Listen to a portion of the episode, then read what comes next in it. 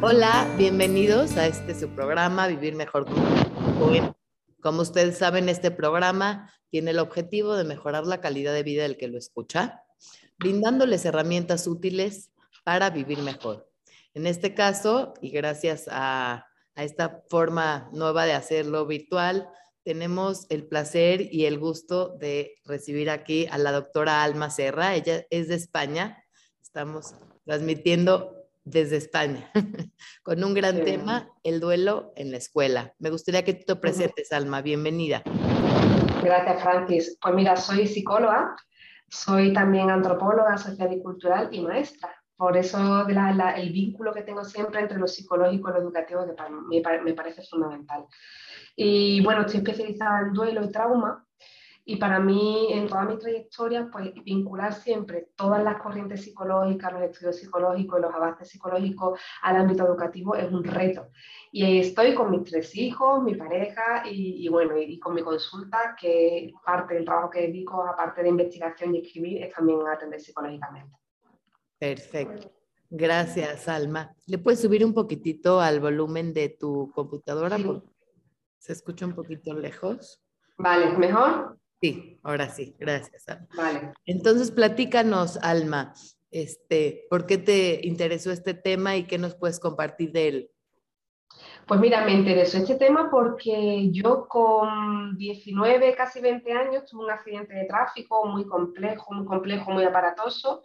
Estaba con unas amigas dentro de las cuales estaba mi hermana buscando un sitio de campamento aquí en Andalucía y tuvimos un accidente de tráfico en aquella época, eh, no, eh, toda la campaña que había de, cinturones de seguridad no estaba como está ahora. Entonces, bueno, pues con la mala fortuna que mi hermana falleció en ese accidente de tráfico y tardé 10 años, Francis, 10 años en elaborar mi duelo.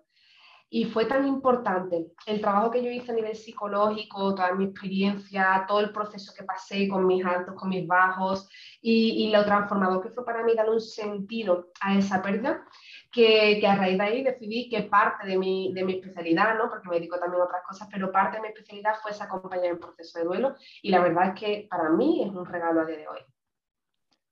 Mira, qué interesante. Generalmente todo surge de necesidades personales, ¿no? Sí. ¿Y de qué manera eh, elaboraste ese duelo? ¿Cuáles son las herramientas necesarias eh, que se requieren para elaborar el duelo de una manera adecuada? Mira, hay muchos modelos para elaborar el duelo, muchos modelos. Sabemos que, la maestra mm, por antonomasia de, la elaboración del duelo es Elizabeth Kubler-Ross, que fue una psiquiatra, tanatóloga, que estuvo mucho tiempo trabajando acompañando un proceso de duelo, pero en personas que iban a fallecer. También de una forma u otra acompañaba a, los familiares, pero estuvo, se especializó en proceso de acompañamiento a personas que iban a fallecer, tanto personas adultas como niños y niñas. O sea, hizo un trabajo increíble. Es la mujer a día de hoy con más eh, cum laude y más investigaciones reconocidas en el mundo del acompañamiento del duelo. Bueno, a raíz de, de, yo te, dije, como 10, 11 años aproximadamente en que yo no podía escuchar hablar de pérdidas, accidentes, todo ese tipo de cosas, se cruzan mi camino, pues unas dos personas que yo ahora mismo adoro con locura porque son mis maestros, son Carlos Odriozola y Teresa Garcés, Garcés que ponen, aparecen con un proceso MAR, se llama así, proceso MAR, Movimiento hacia el Agradecido Recuerdo, en el que me invitan a hacer ¿Cómo se llama? Movimiento, proceso MAR, movimiento hacia el agradecido recuerdo. Proceso MAR, en el que me plantean durante cuatro días en una zona aquí de, de Andalucía preciosa hacer un proceso de elaboración del duelo junto con otras personas. Y para mí, Francis fue un antes y un después. O sea, mm, mi vida cambió porque el enfoque de la muerte, el enfoque de la pérdida, el sentido que se le da es completamente diferente a lo que estamos muchas veces acostumbrados a vivir, ¿no? No fue una despedida, fue un reencuentro. Y siempre digo que a mí me regalaron cuatro días con mi hermana esos cuatro días, ¿no? Es un trabajo terapéutico precioso, de verdad.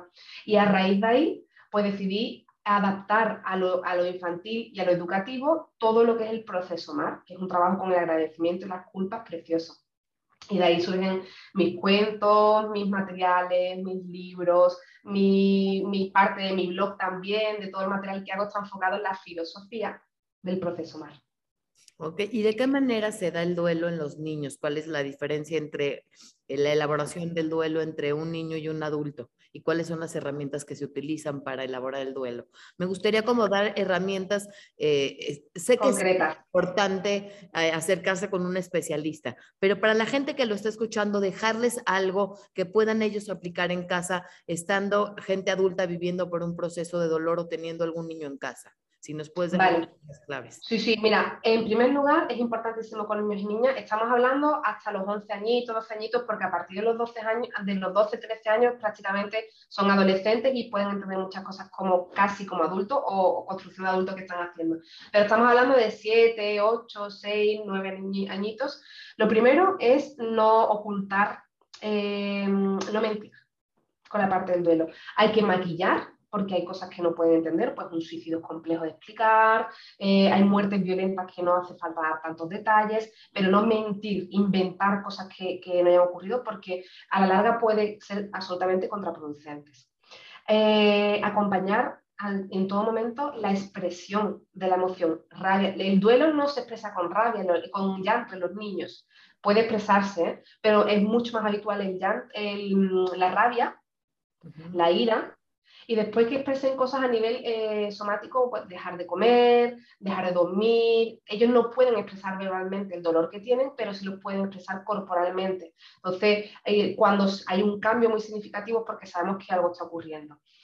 Eh, acompañamiento sí o sí desde el principio, dándole un sentido a lo que ha ocurrido. ¿Por qué? Porque una de las cosas que ocurren con los niños y niñas es los de los que surgen muchos miedos. Todos nos vamos a morir, la muerte eh, que ocurre con el cuerpo cuando morimos, eh, si te entierras, qué le pasa, em, si vamos al cielo, si existe Dios, si no existe Dios, y eso es importante. Por eso yo siempre insisto en que cuando una persona fallece estamos acompañando a los niños y a las niñas, hay que preguntarle qué preguntas tienes, qué dudas, cómo te puedo contestar a esto. Y también puede ocurrir que ellos tengan, que les dé vergüenza o incluso apuro comentar en sus casas con una mamá o con un papá en proceso de duelo preguntas que ellos tienen, ¿no? Como no, no le voy a preguntar a mamá si papá que está enterrado le crece el pelo, como me dicen a mí. No le voy a preguntar a papá si el hermanito que ha fallecido va al cielo. Esas cosas le, cuesta trabajo preguntarlo. Por eso es importante que nos pongamos en contacto con alguna especialista para poder ayudar en, en esas situaciones. Ok, eso es en los niños. Y, como adultos, ¿qué herramientas podemos tener claves o claras, aparte del acompañamiento por un especialista, que pueda uno hacer? ¿Conectarse con qué? Vale. Mira, en primer lugar, eh, yo siempre planteo que un primer trabajo precioso es escribir una carta, esto lo hacemos también con niños, lo que voy a decir también vale para niños y niñas, ¿vale? Escribir una carta, los niños y niñas serán como un dibujo, escribiendo la historia de la relación. Yo le escribo, a, en mi caso fue mi hermana, yo le escribo a mi hermana una carta con la historia de la relación y le cuento todo lo que he vivido desde el momento en que la conocí, cuando tuviésemos la edad que tuviésemos, hasta el momento actual. Y le escribo una carta de mi puño y letra, pues querida hermana, quiero contarte que me acuerdo el primer día del primer recuerdo que tengo, todo eso. Después de esa carta contando la historia de la relación, mmm, recomiendo o planteamos que se escriba una carta en la que se recojan todos los motivos de culpa.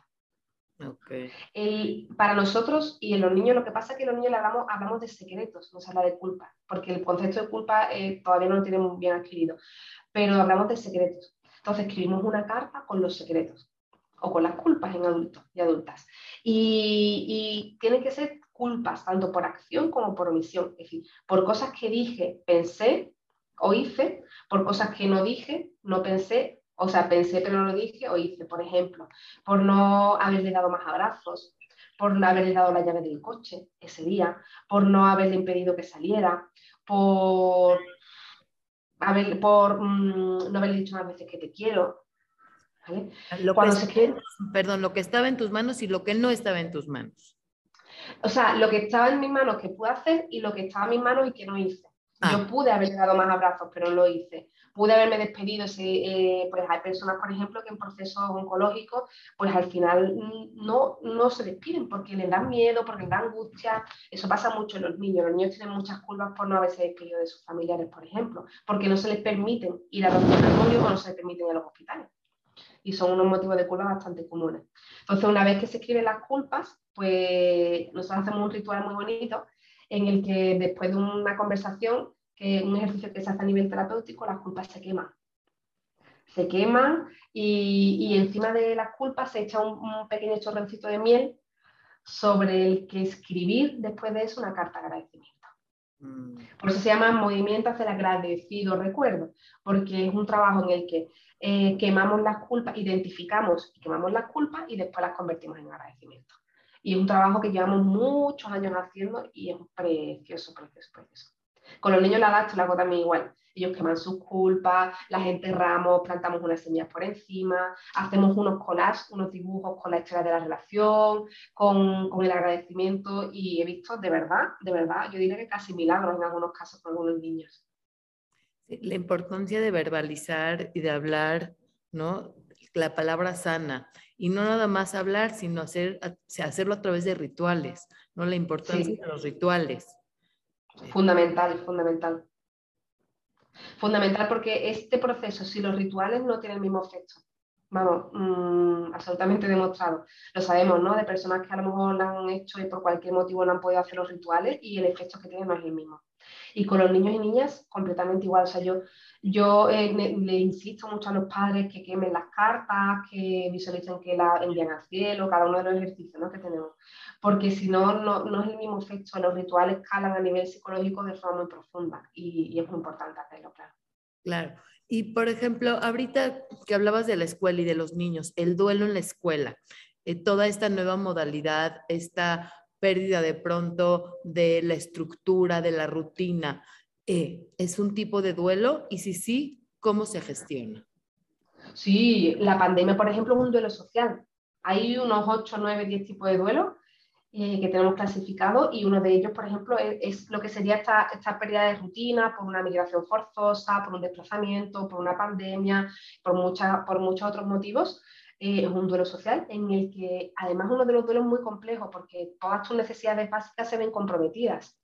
En el duelo social no hemos visto comprometidas las necesidades básicas como la salud, la respiración, fíjate, pues está muy comprometida con el virus, eh, las relaciones sociales, la seguridad, o sea, la pandemia ha sido, por ejemplo, un duelo social muy complejo y que se elabora, por supuesto. Yo, de hecho, diseñé para la Consejería de Educación de aquí de Andalucía un, protocolo de elaboración del duelo por pandemia, o sea, por duelo social por pandemia, para que los docentes lo pudiesen hacer en las aulas para psicológicamente entender que esto ya se va acabando, ¿no? Y que volvemos a, esa normalidad que todos estamos deseando recuperar. Pero hay y se debe, igual que se debe elaborar cualquier tipo de duelo que ocurra dentro de, de un contexto educativo, ¿no? Que es una por parte del alumnado. Claro. ¿Con qué te gustaría cerrar, Alma? Pues me gustaría cerrar, Francis, con una idea muy importante, por favor. Todo lo que no se habla en la escuela no existe. Si yo no hablo en una escuela del duelo, no existe. Y podemos encontrar a niños y niñas que hayan perdido a un papá, una mamá, un hermanito, una hermanita, que esté continuamente pensando en la persona que ha perdido y no pueda contarlo durante 5, 6, 7 horas en la escuela.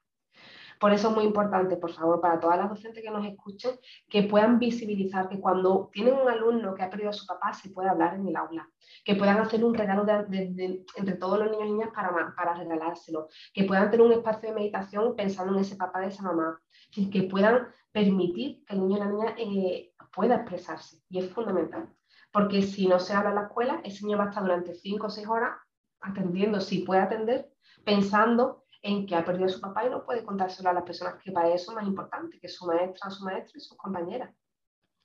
Claro, entonces la invitación aquí es a poder hablar, a quitar el tabú, a, quitarle el estigma que le hemos puesto a todo lo que es la muerte, que de alguna manera pues nos incomoda, nos gusta estar más eh, en emociones amables, agradables, hablando de lo bueno, pero hay una cierta tendencia a no hablar de la muerte, de las pérdidas, del dolor y de la tristeza. Entonces sería la invitación a normalizar estas emociones que son universales, que son naturales, que son humanas y que no porque no se habla no pasa. Y pasa con, con una eh, mayor intensidad cuando no se puede hablar, porque hablar es liberador. Exactamente, por una pedagogía del duelo, digo yo en las aulas, por una pedagogía del duelo en las aulas. Gracias. Alma, ¿dónde te podemos encontrar, Alma? Pues en mi web almaserra.com Y en redes sociales, en Facebook, en, Instagram, que son las que más lo uso, pues en almaserra.com y en Instagram con almaserra80. Y estoy muy activa porque doy muchísimos materiales para las personas, familias y docentes que quieran profundizar en estos temas. Maravilla. Muchas gracias, gracias a todos por escuchar y compartan. Gracias, a vosotros.